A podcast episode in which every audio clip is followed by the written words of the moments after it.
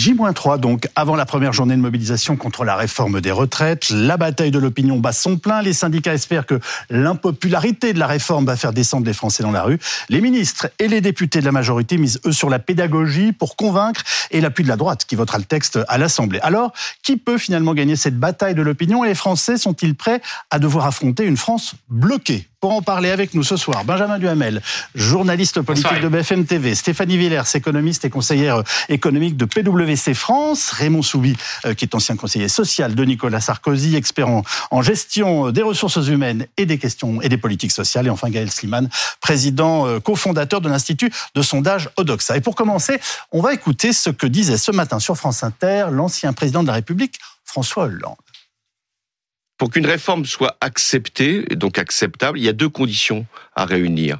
La première, il faut que ça corresponde à une situation euh, d'urgence, euh, sauver le système, ce qui était le cas en 2013, 2014 ou, ou avant. La deuxième condition, c'est que la réforme soit juste. Or, aujourd'hui, ces deux conditions ne sont pas réunies. Au moment où les Français connaissent une inflation forte, une crise de l'énergie, une possible récession, la guerre en Ukraine, est-ce que c'est le meilleur moment? Alors, vous me direz, il n'y a pas de bon moment, pour la, réforme, la réforme des retraites. Oui, mais il y en a de mauvais. Celui-là est un mauvais moment. Raymond Soubi, vous qui avez été conseiller du président Sarkozy à l'Élysée et qui avez géré notamment euh, la réforme des retraites de 2010, le moment est-il le bon? Eh bien, écoutez, je crois que le moment est le bon parce que retarder toute réforme, en tout cas des paramètres des retraites, serait dangereux. Je rappelle d'ailleurs ce qu'on appelle la réforme des retraites n'est qu'un acte 3, 4 ou 5 mhm. euh, d'une pièce qui se joue depuis plus de 30 ans. Absolument. Euh, Édouard Balladur. Comédie ou tragédie d'ailleurs Oh, tragicomédie. Tragicomédie. tragicomédie. Euh, Édouard Balladur avait commencé en allongeant la durée de cotisation à 40 ans lorsqu'il était Premier ministre de cohabitation. Ensuite, Alain Juppé avait essayé d'appliquer ça. Il l'avait fait d'ailleurs pour partie au régime de la fonction publique. Mhm. Ensuite, François Fillon a lui aussi euh, euh, allongé la durée de cotisation au-delà de ce qu'Edouard Balladur avait prévu. Le premier, Nicolas Sarkozy, a retardé l'âge de départ à la retraite. François Hollande, si je m'en souviens bien, a bien pris une mesure en 2014 sur l'allongement de la durée de cotisation qui aboutit à retarder l'âge de départ à la retraite. Absolument. ce n'était ni plus nécessaire, ni moins nécessaire à l'époque que ça l'est aujourd'hui. Donc, quand on dit la réforme des retraites comme s'il s'agissait d'un événement extraordinaire et unique, c'est une succession de réformes des retraites. Et si je peux faire un pronostic, le prochain président de la République, son une de ses premières préoccupations sera de faire une nouvelle réforme des retraites, en fait de prolonger celles qui ont été faites avant lui. Alors, je vous suis, et je pense que ceux qui nous écoutent vous suivent, on va dire politiquement, sur l'histoire que, que, vous venez de nous, rappeler, mais socialement, euh, on sort d'un Covid qui nous a mis sous cloche, l'inflation qui pèse sur euh, le portefeuille des Français, la guerre en Ukraine, alors on peut dire c'est jamais le bon moment. En dépit de cela, vous pensez que cette réforme doit, doit être menée en ce moment? Oui, parce que tout montre, euh, enfin toutes les, toutes les projections montrent que nous avons un déficit euh, euh, important en 2028-2030 nous prouve. Nous avons un déficit important en 2028 et 2030, pour ne pas parler des... je vous passe les décennies suivantes, qui sont hors du cadre de l'émission. donc, jusqu'en 2028-2030. Et donc, si on ne prend pas de mesures maintenant, mm. on se trouvera dans une situation pire à prendre des mesures dans un moment qui ne sera pas forcément plus favorable qu'aujourd'hui. Bah, vous me dites c'est jamais le moment. Gaël jamais le moment. Bah oui. Cette réforme est-elle aussi impopulaire qu'on le dit? Euh, Oui. Oui. Cette réforme est, très impopulaire. Raymond Soubi nous, nous rappelait euh, l'historique des différentes réformes des retraites. Euh, elles n'ont jamais été populaires. Donc il s'agit de, pardon pour le mot franglais, de benchmarker l'impopularité, de comparer à quel point celle-ci est impopulaire par rapport aux précédentes. Et elle l'était beaucoup. Euh, nous avons réalisé à Odoxa deux sondages, l'un avec euh, euh, votre maison BFM Business en l'occurrence et mmh. Challenge, notre baromètre économique qu'on réalise avec la JP la semaine dernière, juste avant les annonces d'Elisabeth Borne. Oui. Et on testait les différentes bornes acceptables, pas acceptables de, de report de l'âge légal. Et on voyait que le rejet était extraordinairement massif. Et c'est assez constant, hein, parce qu'on a testé à plusieurs reprises ces derniers mois. Et puis, on a fait le même sondage à peu près en reposant la question, mais cette fois après les annonces d'Elisabeth Borne. Et c'est toujours rejeté, majoritairement, on est à 62% de Français qui se disent opposés à cette réforme. Mais enfin, on était à 70% euh, il y a de ça un peu plus d'un an, et on était encore à 67 et selon les, les bornes à 70% avant les annonces d'Elisabeth Borne. Ce qui signifie quoi? Ça signifie que parmi les annonces, il y avait une seule chose qui était retenue par les Français. C'était le report de l'âge légal oui, la mesure 62 à 64 voire 65. Mmh. Un, un, temps c'était envisagé et pas du tout les mesures gentilles, les mesures positives, les mesures cadeaux et notamment euh, une mesure à laquelle les Français se disent très attachés euh, à plus de 80 qui, qui, qui concerne les mesures euh, d'amélioration euh, des minimums vieillesse en le passant de 900 euros à, à 1200 euros. Donc, pour vous répondre, Yves, il y a toujours une opposition très forte, mais cette opposition, elle a quand même tendance à décliner. Alors, est-ce que ça va durer? Est-ce que c'est une tendance? Est-ce que ça permettrait au gouvernement de résister à, à une fronde importante dans la rue jeudi prochain? Ça, il bah, faudra du temps pour le voir. Ça veut dire que nous sommes appelés à nous revoir. Stéphanie Villers, c'est donc bien le report d'âge qui cristallise la contestation. C'est pas une surprise, je l'imagine bien pour vous. Comment percevez-vous, je dirais, le moment et le, climat? Bah, effectivement, on, commence un début d'année un peu un peu heurté. Hein. Comme vous l'avez répété, l'inflation est bel et bien euh, s'est installée. Euh, euh, mais il y a quand même des mesures qui ont été prises en face. Et quand moi j'aime bien me comparer par rapport à, à d'autres pays, oui. et on voit quand même que on est un peu protégé, beaucoup plus protégé que d'autres pays européens parce que de toute manière, on voit in fine, on a une inflation euh, plus faible. Et aujourd'hui, pourquoi on doit euh, bah, mener euh, cette, cette réforme? Pourquoi on doit retourner à l'équilibre? Alors, je, je, suis obligée de parler un peu de, de, de, ce qui se passe en fait en cuisine hein, pour, pour, pour financer un système déficitaire on est obligé, ça veut dire qu'on n'a pas cet argent dans les caisses de l'État pour financer les, retraites. C'est ça que ça veut dire. On a moins d'argent. Donc on est obligé de se tourner vers les marchés financiers, euh, l'État, euh, donc emprunte auprès des marchés financiers. Le problème, c'est que on voit partout en Europe, notre l'âge de départ à la retraite est plutôt entre 65 et 67 ans. Allez convaincre les marchés financiers qu'il faut continuer à euh, financer un système où nous, on part à 62 ans. Et pourtant, notre espérance de vie est encore plus élevée que les autres pays d'Europe, parce qu'elle est à 82 ans. Donc ça va être de plus en plus compliqué. Je crois qu'Emmanuel Macron a en tête ce qui s'est passé au Royaume-Uni avec Liz. Je ne sais pas si vous vous rappelez, au mois d'octobre, elle présente euh, son, euh, son budget avec une réforme massive de baisse d'impôts, parce que ça va dans l'ADN britannique, et ça a, été, ça a été rejeté par les marchés financiers. Elle a dû démissionner, et la feuille de route est devenue beaucoup plus austère.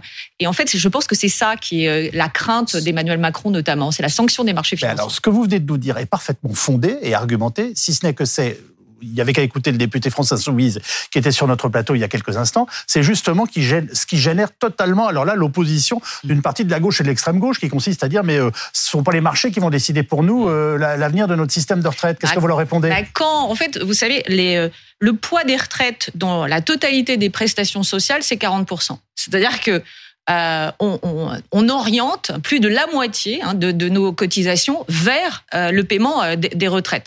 Donc si on veut, hein, et on a 112% de dette par rapport au, PIB, donc c'est déjà véritablement endetté. La vérité, c'est si on veut aller petit à petit vers une amélioration de, de, notre, de nos finances publiques, il faut taper là où c'est le plus impactant, c'est-à-dire là où les dépenses sont les plus importantes, ce sont les retraites.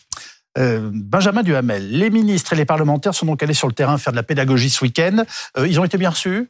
Écoutez, ça dépend. Il y en a qui, expliquent qu'ils ont eu, voilà, un peu de mal. Ils ont dû batailler face à une réforme des retraites. Gaël l'a très bien dit, qui est évidemment majoritairement impopulaire. Il y en a d'autres. Moi, par exemple, j'avais un, ministre au téléphone euh, hier qui m'expliquait que, eh bien, parmi ses administrés dans sa circonscription, on lui parlait davantage de pouvoir d'achat, de euh, factures d'énergie en hausse que de la réforme des retraites. Alors, est-ce que c'est une sorte de méthode couée pour essayer d'expliquer que les gens ne parlent pas de la réforme des retraites?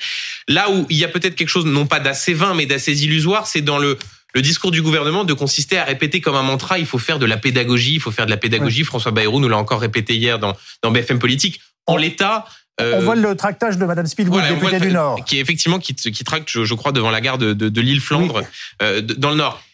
La pédagogie, désormais, euh, comment dire, elle a été faite, bien sûr, à la marge. On peut expliquer aux certains Français qu'il y aura des mesures d'accompagnement, mais comme le disait Gaël, les Français retiennent le fait que l'âge va être décalé de 62 à 64 ans. Et par ailleurs, vous pouvez faire toute la pédagogie que vous voulez, la réforme des retraites est impopulaire. Et par ailleurs, je rajoute à cela, et je rebondis sur ce que disait François Hollande, on peut considérer que le gouvernement a, si j'ose dire, battu la, perdu la bataille de la justice. C'est-à-dire qu'au fond, s'est installé l'idée à, tort ou à raison, que cette réforme était injuste, que cette réforme allait, comment dire, toucher surtout ceux qui avaient commencé à travailler tôt, même si c'est parfois plutôt les catégories intermédiaires. Mmh. Donc de ce point de vue-là, c'est difficile. Maintenant, le pari du gouvernement, c'est d'essayer de la jouer modeste, si vous me permettez l'expression, c'est-à-dire de dire il faut surtout pas dire que jeudi il y aura personne dans la rue. Donc on a plutôt des ministres qui disent il y aura du monde jeudi. Oui. Et puis ensuite parier sur le fait que s'il y a des blocages, l'opinion commence à comment dire, ne pas reproduire ce qu'on avait vu en 95, c'est-à-dire la grève par procuration, et se disent plutôt que plutôt que certes on n'est pas d'accord avec la réforme des retraites, mais les blocages on n'en veut pas. Et puis après de façon assez simple, non pas prendre de court le mouvement social, mais pas loin. Vous savez, vous avez un texte qui ira au Conseil des ministres le 23 janvier, qui arrivera à l'Assemblée très vite, un temps parlementaire programmé de 50 jours maximum. Donc l'idée, c'est d'essayer d'envoyer le message que de toute façon, quoi qu'il arrive, cette réforme des retraites sera votée au mois de mars. Alors, la grève par procuration, c'est quelque chose qui m'intéresse beaucoup parce que je trouve ça très tordu comme idée, mais euh, on va y revenir dans quelques instants, notamment avec vous, Raymond Soubi. Mais auparavant, euh, Magali Chalet, vous faites un point sur alors toutes les dernières enquêtes d'opinion avec euh, des Français qui sont alors totalement, clairement hostiles à la réforme. Exactement. Hein. D'abord concernant la réforme elle-même, donc vous l'avez dit, une large majorité de Français y est hostile, selon tous les instituts de sondage, hein, selon 68% selon l'Ifop, 59% selon ELAB et 52% selon Odoxa. Seuls les sympathisants euh, Renaissance, hein, ex-LREM, ils sont nettement favorables à 74%, tandis que les oppositions, ils sont beaucoup plus réfractaires, seulement 19% pour les proches du RN et 12% pour les proches de LFI. Cette réforme est jugée injuste par la majorité des personnes interrogées, 58%, hein, et plutôt inefficace à hauteur de 51% pour assurer la pérennité euh, du système de retraite. Les Français... En pleine crise du pouvoir d'achat, 62% des Français jugent le moment inopportun hein, pour mener à bien euh, cette réforme. Et les Français qui doivent se restreindre pour boucler leur fin de mois en sont particulièrement convaincus à hauteur de 69%. Alors, les Français sont-ils favorables à la mobilisation annoncée? Eh bien oui, hein, là encore, tous les instituts de sondage vont dans le même sens. Pour Odoxa, 65% des Français soutiennent le mouvement du 19 janvier, 60% pour ELAB et 51% selon l'IFOP. Et la plus forte approbation, eh bien on la trouve chez les 50-64 ans, hein, à 68% chez les actifs et également chez les électeurs de Jean-Luc Mélenchon ou encore euh, chez ceux de Marine Le Pen. Et enfin, au-delà du mouvement euh, de soutien, eh bien, beaucoup sont prêts à chausser leurs baskets pour aller battre le pavé.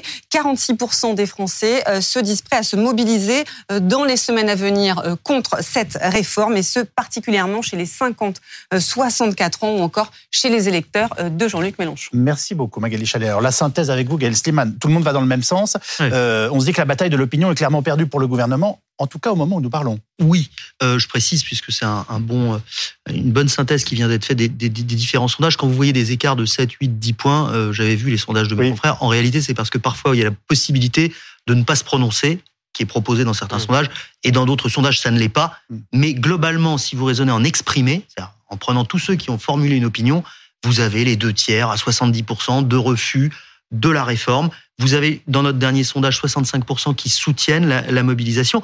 En revanche, la seule question qui intéresse, je pense... Pardonnez-moi, le, fond de la réaction, c'est euh, on ne veut pas travailler plus longtemps? Alors, il y a, choses simplement, enfin... Alors non, il y a plusieurs ah. sujets. Il y a un, ça.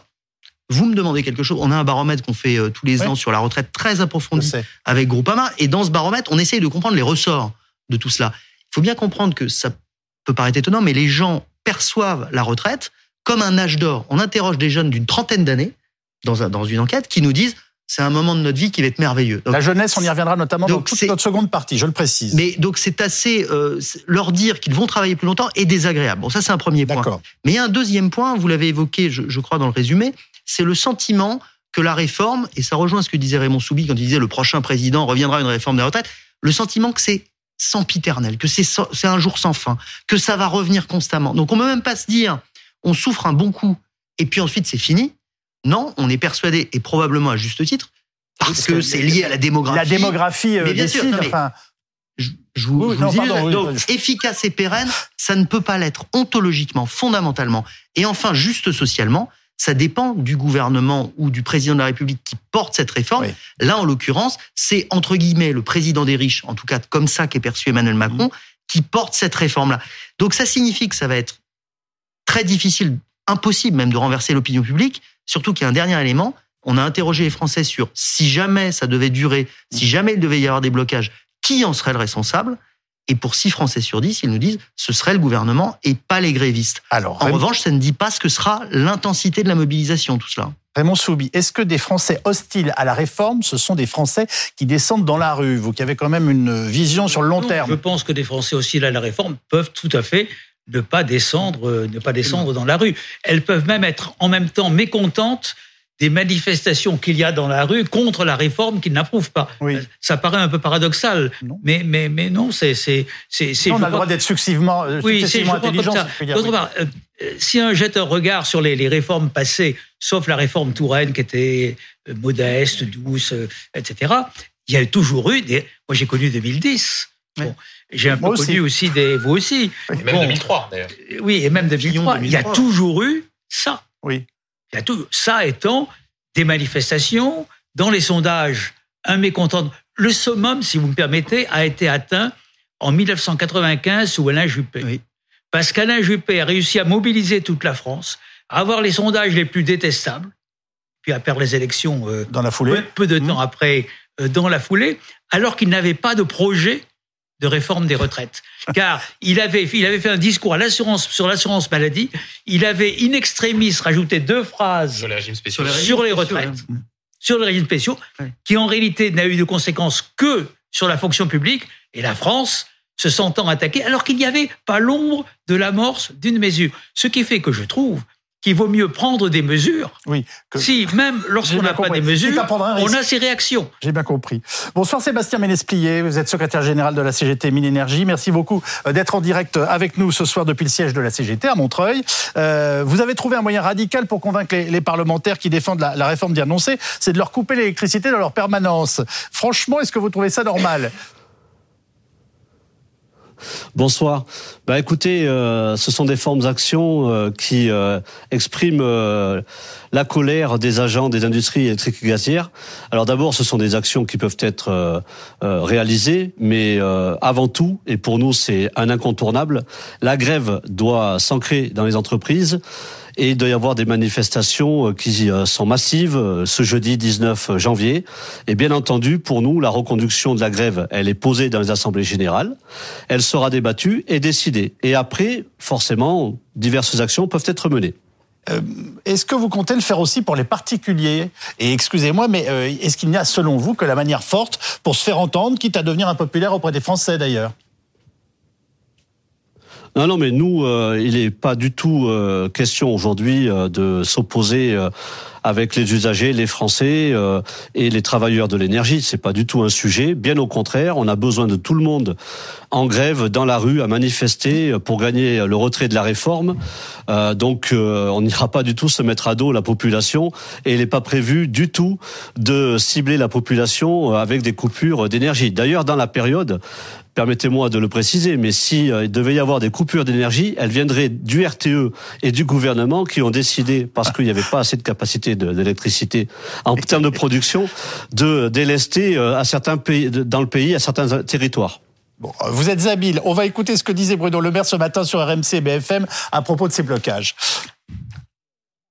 La grève, le droit de grève, bien entendu, c'est un droit constitutionnel. Le droit de manifester, bien entendu, c'est un droit constitutionnel. Exprimer ses idées, bien entendu. Mais bloquer, non. Empêcher ceux qui veulent aller travailler de travailler, non. Et nous ferons respecter cette règle simple, que la démocratie, c'est la libre expression, ça n'est pas le désordre, ça n'est pas le blocage. Sébastien Ménesplier, euh, le ministre de l'économie, vous dit finalement les manifs oui, les blocages non. Que lui répondez-vous? J'ai entendu en effet euh, son allocution. Je peux lui dire aussi que la démocratie, c'est pas les 49-3 euh, euh, qui arrivent chaque semaine. Voilà, on peut parler de démocratie. démocratie, c'est aussi s'écouter. Donc nous, on ira débattre et interpeller les parlementaires dans leur permanence pour leur faire entendre nos arguments contre cette réforme, pour gagner le retrait. Et après, en termes d'action, en effet, j'entends les blocages du pays, plutôt aller vers des manifestations. Ben, nous, on ira sur des actions qui sont aussi importantes dans la période et par exemple aller remettre l'énergie aux plus précaires qui sont Priorité au direct, on va tout de suite écouter Jean-Luc Mélenchon. c'est vrai pour l'école, c'est vrai pour euh, l'hôpital et puis là c'est vrai pour euh, le temps libre qui veut, il s'agit petit à petit de le transformer en temps contraint et en temps marchand. Vous appelez une manifestation samedi, c'est ça? Euh, d'abord, il y a celle, il y a le 19 d'abord. Jeudi. Ouais, ouais. Avec les syndicats? Euh, ouais, ouais. Laurent Berger a dit les politiques derrière les syndicats. Ben, on se mettra là où il nous laisse de la place. Euh, mais je crois que c'est bien qu'on soit ensemble. Et puis euh, ensuite, il y aura samedi euh, derrière les jeunes. La tactique à adopter le mouvement insoumis, euh, c'est d'appuyer les initiatives que les autres euh, prennent, les syndicats et les organisations de masse. Mais euh, on le fait dans les jours qui correspondent au public que nous organisons. C'est-à-dire, bon, les syndicats, ils organisent les gros bataillons, c'est les salariés. Et vous savez comme moi qu'un salarié qui fait grève, immédiatement, son action, elle a un impact tout de suite sur le chiffre d'affaires du patron. Euh, quand il s'agit des manifestations populaires, c'est une démonstration plus symbolique, mais qui s'adresse à un public beaucoup plus large, parce qu'il y a aussi ceux qui ne travaillent pas, ceux qui sont en études, déjà en retraite, euh, etc. Donc c'est deux types euh, d'interventions, pas tout à fait les mêmes, mais qui se recoupent très largement. Le Front syndical n'avait jamais été aussi uni depuis 12 ans. Comment vous sentez le pays, vous? Euh, Je pense que c'est un atout extraordinaire que cette unité syndicale, et que donc il faut l'encourager de toutes les façons possibles. Ce qui est certain, c'est que euh, le pays se cherche. Hein il est en train de beaucoup de gens se demandent quoi faire, mais je crois que d'une manière générale, tout le monde est hostile à cette réforme et se rend compte que c'est un abus, si vous voulez. L'idée de travailler jusqu'à 67 ans euh, pour avoir sa retraite à taux plein, euh, d'avoir la réforme à 64, enfin bon, c'est ça. Tout le monde comprend que c'est trop parce que le travail s'est intensifié au cours des 30 dernières années. Il est devenu plus dur, plus productif, voilà. Euh, ce jeudi, il y a un risque de blocage euh, avec euh, des grèves qui vont se faire notamment sur tout, sur tout le territoire. Elisabeth Borne disait par exemple qu'il ne faut pas pénaliser les Français. Est-ce que cette journée de grève va pénaliser les Français? Elle, elle a raison. Il faut qu'elle arrête de pénaliser les Français. C'est-à-dire que c'est elle qui fiche la pagaille dans le pays et c'est à la beau jeu après de se dire aux gens ils résistent. Ben oui, on résiste au mauvais traitement. Donc oui, il faut éviter de pénaliser les Français, donc il faut retirer la réforme. Voilà. Allez, on y va? Madame Garrido, vous venez donc de suivre en direct Jean-Luc Mélenchon qui lance en fait hein, ce soir son nouveau think tank. Alors je déteste cette, cette expression, on va dire euh, cercle de réflexion euh, euh, et, et, de proposition. Euh, le pays se cherche, vient de nous dire Jean-Luc Mélenchon, euh, qui avait par ailleurs un ton relativement pondéré ce soir. Il dit faut arrêter de pénaliser les Françaises et les Français. Oui, et en réalité, il retourne la question que lui pose Anthony Lebos, et on voit bien que ce qui se préfigure là, c'est la bataille de la responsabilité quant au blocage et aux éventuelles paralysies. Mmh. C'est-à-dire que vous allez avoir là pour le coup une chorégraphie très habituelle que Raymond Soubi connaît parfaitement. Le gouvernement va dire regardez les syndicats, ces forces conservatrices qui en réalité euh, comment dire ruinent la vie des Français au quotidien, du travailleur qui ne peut pas aller au travail. Et à l'inverse, vous allez avoir les forces syndicales qui vont expliquer que c'est parce que le gouvernement est trop droit dans ses bottes et ne veut pas changer d'avis euh, qu'il se passe tout cela. Ce qui est intéressant aussi de ce que dit Jean-Luc Mélenchon, c'est qu'on quand on lui pose la question de la marche de samedi, c'est-à-dire celle soutenue par la France insoumise, lui répond tout de suite, oui, oui, mais avant ça, il y a celle de jeudi, celle des forces syndicales. On a connu Jean-Luc Mélenchon, comment dire, plus sévère à l'égard des forces syndicales dont il considérait qu'elles n'étaient plus à même de mobiliser les Français, qu'elles ne sentaient pas suffisamment les choses, qu'elles n'étaient pas suffisamment euh, à même d'incarner, comment dire, l'opposition au gouvernement. Il y a aussi une volonté chez Jean-Luc Mélenchon peut-être de baisser un petit peu d'un ton après avoir voulu, il faut le dire, griller d'une certaine façon la politesse aux forces syndicales avec cette marche du 21. Eh bien là, ce sera les syndicats avant euh, le 19, c'est-à-dire jeudi. Alors, euh, Jean-Luc Mélenchon vient de nous dire, Raymond Soubi, c'est Madame Borne qui met la pagaille. C'est ce qu'il dit, oui, parce que Madame Borne est, celle qui a annoncé, qui a apporté la nouvelle, qui a annoncé la, euh, la réforme. Non, Madame Borne ne met pas la pagaille. je rappelle encore une fois que tout ce qui se passe, était écrit par Michel Rocard en 1991 dans son célèbre livre blanc sur les retraites, où il expliquait les raisons, à savoir le déséquilibre démographique et la productivité, exactement la même situation, et où il expliquait que la seule solution, c'était de reporter l'âge. Parenthèse, tous les pays européens, pratiquement tous les pays européens aujourd'hui, ont reporté l'âge. Donc lorsqu'on dit la France, euh, en réalité la France est en retard en termes de réformes de ce type, par rapport par rapport aux autres pays. À chaque fois que je le fais remarquer, soit un responsable syndical, soit un responsable politique qui est hostile à cette réforme, ça lui passe complètement au-dessus de la tête. Oui, c'est dommage, c'est dommage, parce que quand même, nous ne sommes pas un immense pays, les frontières sont assez proches, c'est pas compliqué d'aller en Italie, d'aller en Allemagne, d'aller aux Pays-Bas, et on voit que partout, ces réformes ont été faites avec une absence de réaction des populations. J'insiste beaucoup. Avec une absence oui, de réaction des populations en, Espagne notamment J'en suis pas sûr. Hein. Ah si, si, il y a eu des réactions, mais des bah réactions... Non, non, non, non, des réactions pas violentes. En France, vous avez une sorte de chorégraphie, de ballet. Un gouvernement annonce une réforme parce qu'il doit le faire, qui suit une réforme qui était pratiquement la même en plus faible. Bon, euh, euh, les syndicats se fâchent, quelques partis politiques se fâchent. On dit on va organiser des manifestations. Là, on se compte. D'ailleurs, il y a, y, a, y a un seuil très intéressant qui est les seuils de 2010. En 2010, il y a eu quatre journées. Il y a eu, je ne sais pas combien de journées d'action, de manifestations. Il y a eu pratiquement pas de grève. Il y a eu beaucoup de journées de manifestations. Alors, et les journées de manifestation, il y en a quatre qui ont dépassé un million de personnes.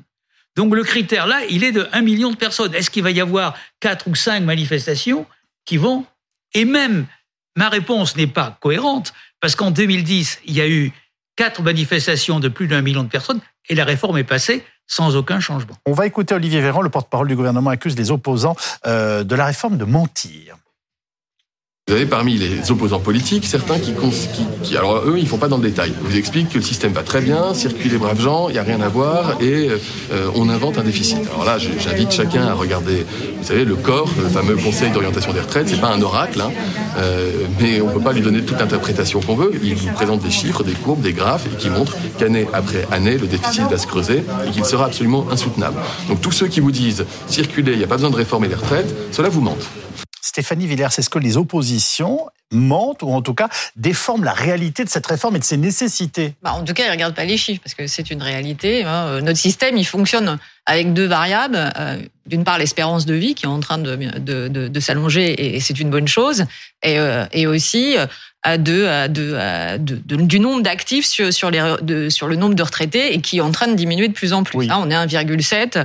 C'est-à-dire qu'aujourd'hui, les retraités, ils étaient peut-être 3 pour payer les retraites de leurs parents et, et bah, aujourd'hui, les retraités se font payer par 1,7 actifs. Donc on voit que quand même, ça pèse sur, sur les actifs. Mais, mais pour autant, en fait, quand le, la réforme est lancée, elle est logique, elle est, elle est effectivement comptable. On comprend qu'il faut aller vers plus de, de, de, de, d'années, d'annuités pour euh, rendre le système à l'équilibre. Mais pour autant, le gouvernement, il, il donne pas de feuille de route. En fait, il dit, euh, bah écoutez, vous avez qu'à travailler de 62 à 64 ou pour un, un taux plein 67 ans. Mais pourquoi faire en fait?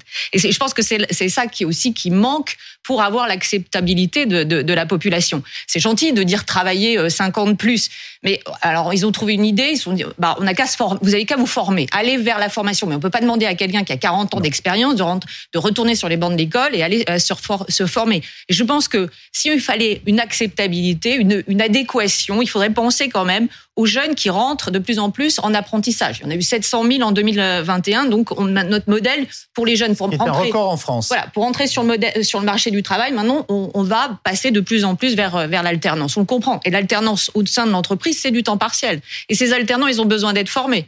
Alors pourquoi ne pas en fait euh, demander à ces seniors qui ont de l'expérience, une vraie expertise, une vraie valeur ajoutée, de les accompagner et de passer de l'activité à l'inactivité, c'est-à-dire du travail à la retraite, de manière progressive hein, et d'envisager plutôt un temps partiel que de leur demander d'être à taux plein, de travailler, de d'être à temps euh, euh, complet, de travailler euh, avec la même énergie que euh, quelqu'un de 30 ans. Je pense qu'il il, il, aurait fallu un projet innovant en disant ben voilà on, on offre des nouvelles conditions de travail et, et, petit à petit en fait on arrive progressivement à la retraite plutôt que vous allez travailler à, plein temps encore quatre Je retiens dans ce que vous me dites que les mots pour le dire sont aussi très importants. Gaël Sliman. Les mots pour le dire sont importants et par ailleurs, euh, pour rebondir sur ce que disait aussi Raymond Soubi sur la comparaison euh, européenne, ou, vous, madame, euh, il y a quand même un élément, j'ai répondu à moitié à votre question tout à l'heure sur on veut pas travailler plus longtemps. Oui, il y a d'abord l'idée qu'on ne veuille pas travailler plus longtemps, mais ensuite il y a la méthode. C'est-à-dire, il y a un arbitrage possible. Vous évoquez la réforme Touraine les Français ils sont habitués à, deux notions, la notion de l'âge légal de départ et la notion de la durée de cotisation. Mmh. Et ce que nous disent les sondés dans toutes les enquêtes que nous réalisons, c'est un, on n'a pas très envie de partir plus tard. Bon, admettons. Oui, ça peut se Deux, s'il faut vraiment partir plus tard, mmh. et si on a le choix entre jouer sur la durée de cotisation et sur le report de l'âge légal, ben, il n'y a pas photo, comme on dit. On préfère, théoriquement, jouer sur la durée de cotisation parce que les gens ne comprennent pas et on le mesure, il y a des tranches d'âge qui sont totalement lésées dans la réforme. Hein.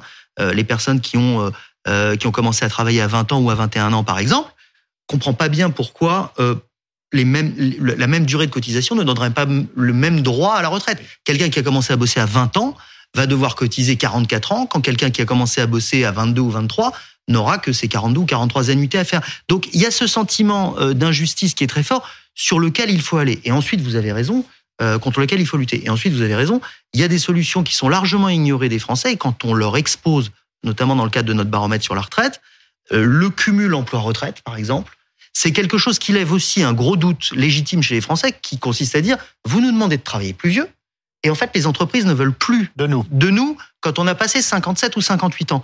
Alors, il faut d'abord leur expliquer qu'en augmentant l'âge légal, bah, ça décalera d'autant euh, finalement le, le, seuil d'emploi des, des seniors actifs. Et puis deuxièmement, il faut leur dire qu'il existe des solutions et c'est peut-être ça la pédagogie, et notamment ces solutions qui concernent le cumul emploi-retraite. Bonsoir Sophie Vénétité, merci beaucoup euh, de nous rejoindre. Vous êtes secrétaire générale adjointe du syndicat enseignant SNES-FSU. Euh, vous deviez ouvrir le banc demain avec un mouvement pour des augmentations de salaire. Finalement, vous misez tout sur jeudi. Est-ce que ça veut dire que demain, les élèves seront bien accueillis dans les classes? Alors euh, demain, les élèves seront accueillis dans les classes. Il y aura euh, des euh, mobilisations, mais qui prendront, qui prendront d'autres formes que les grèves. Il y aura notamment des rassemblements dans l'heure de midi ou en fin de journée, des conférences de presse pour mettre la lumière sur la situation dans l'éducation nationale, notamment sur la question des, des salaires, qui reste une question à laquelle aujourd'hui le gouvernement n'a pas apporté de réponse satisfaisante. il y a aussi la question des conditions de travail qui sont extrêmement difficiles avec des classes qui sont très chargées et il se prépare exactement la même chose pour la rentrée 2023. Donc tout ça, on va en parler demain. On va euh, interpeller euh, les parents d'élèves, on va interpeller l'opinion publique pour faire la lumière sur la situation dans l'éducation nationale. Et puis après, on sera euh, aussi en grève jeudi sur la question des retraites parce que les deux sont liés, la question des salaires, des conditions de travail et des retraites.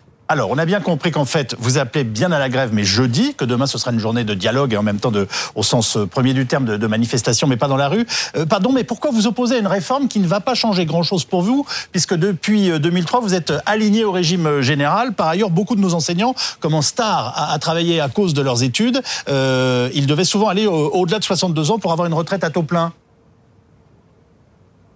Alors on a des, des, collègues qui sont euh, directement concernés par euh, les annonces d'Elisabeth Borne. Je pense notamment aux, collègues euh, qui pensaient partir à 62 ans et qui vont partir et qui vont devoir attendre 64 ans pour partir.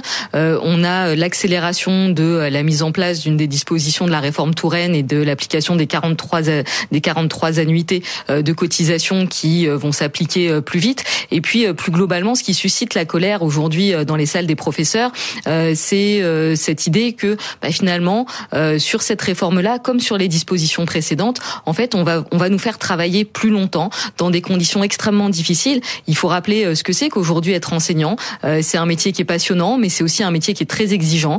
c'est gérer une classe, ça demande beaucoup physiquement, mentalement, moralement. Et aujourd'hui, se projeter devant une classe, dans une vie scolaire, à 64, 65, 66, 67 ans, parce que c'est un peu l'alternative qui nous est proposée, et eh ben c'est finalement quelque chose qui ne passe pas. C'est finalement euh, cette colère et cette participation à la grève, elle est euh, aussi le révélateur euh, de tout le malaise dans, dans l'éducation nationale. Aujourd'hui, on est mal payé, on est méprisé, on travaille dans de mauvaises conditions et la perspective, c'est de travailler toujours plus longtemps. Donc c'est ça aussi qui, qui motive la colère en vue de la grève de jeudi. une réaction de Raymond Souvier avant de tourner une nouvelle page dans cette Je voulais simplement rappeler que dans la fonction publique, l'État contribue à hauteur de 40 milliards d'euros, 40 milliards d'euros pris sur le budget à l'équilibre des régimes de retraite. 40 milliards d'euros. Et que par conséquent, si les fonctionnaires devaient avoir des règles particulières et équilibrer leur régime hors des 40 milliards de subventions de l'air que n'ont pas les autres régimes, eh bien, ils n'y arriveraient pas. Autrement dit, les fonctionnaires aujourd'hui sont dans un système qui est ce qu'il est, on peut critiquer, mais qui ne tient que parce que l'État met 40 milliards d'euros, ce qui ne met pas du tout sur les autres catégories sociales. Donc c'est un peu paradoxal de voir des réactions sur les retraites des fonctionnaires alors que ils sont dans cette situation. Alors on l'a bien compris, euh, mobilisé pour faire masse le 19 janvier, c'est capital, comme le disait ce matin sur France Info le secrétaire général de la CFDT, Laurent Berger. Mais moi, je crois qu'il faut qu'il y ait le maximum de personnes qui participent aux manifestations partout en France pour dire euh, clairement que cette réforme, elle a le désaccord euh, du monde du travail et des travailleurs et des travailleuses. On a la chance, vous savez, d'être dans un pays qui a le droit euh, où on a le droit de dire son désaccord avec ceux qui gouvernent, on a le droit de manifester, etc. Ne présentons pas ça comme un problème.